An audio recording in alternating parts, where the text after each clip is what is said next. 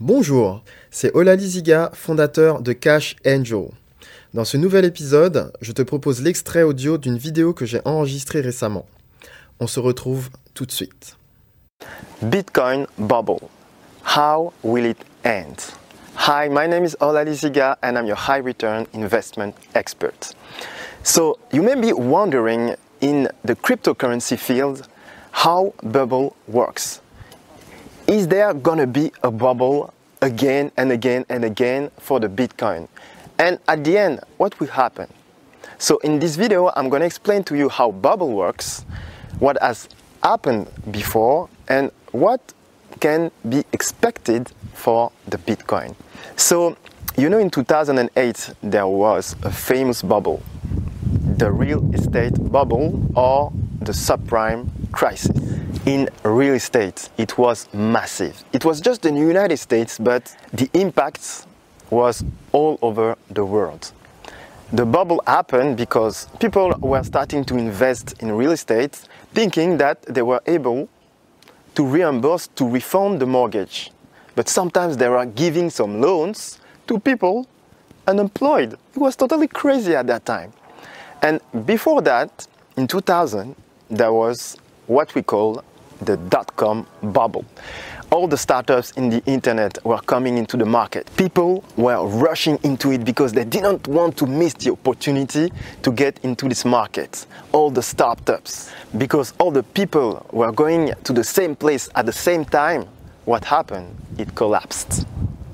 Right now, we've seen some similar pattern in the Bitcoin industry. In 2013, the Bitcoin grew a lot, a lot, a lot, and then collapsed. In 2017, it was the same. The Bitcoin went from $1,000, even $900, to $20,000, then it collapses. It was crazy. So today, everyone are asking how the Bitcoin will end. So let me give you an explanation about Bitcoin and how it works. So the Bitcoin was created in 2008. Then it came into existence in 2009. So the main objective was to have a new currency, a new currency that is decentralized, that doesn't need anyone, any third party, any centralized entity to work. But apart from that, they decided to create a currency that has a limited supply. So, what is a limited supply? A limited supply means that you cannot print out of thin air currency. So, that's what they wanted to do with the Bitcoin. The supply is limited to 21 million. This is totally different from what the banks are doing today.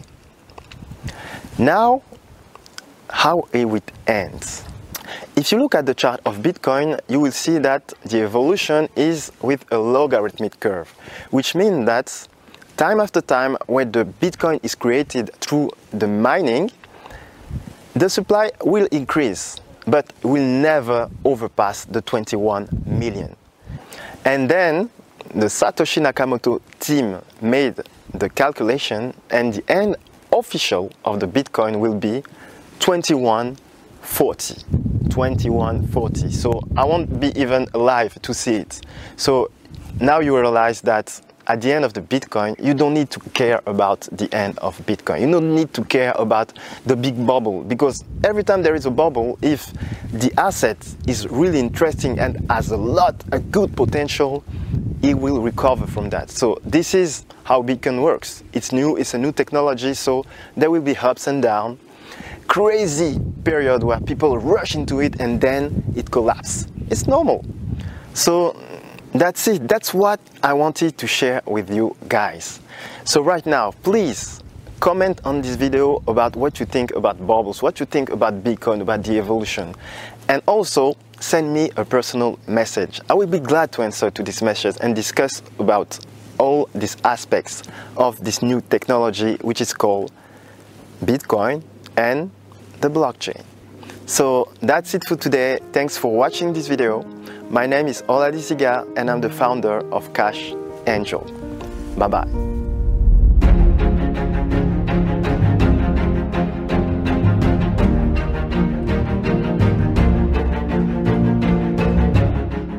Voilà, j'espère que tu as apprécié ce contenu.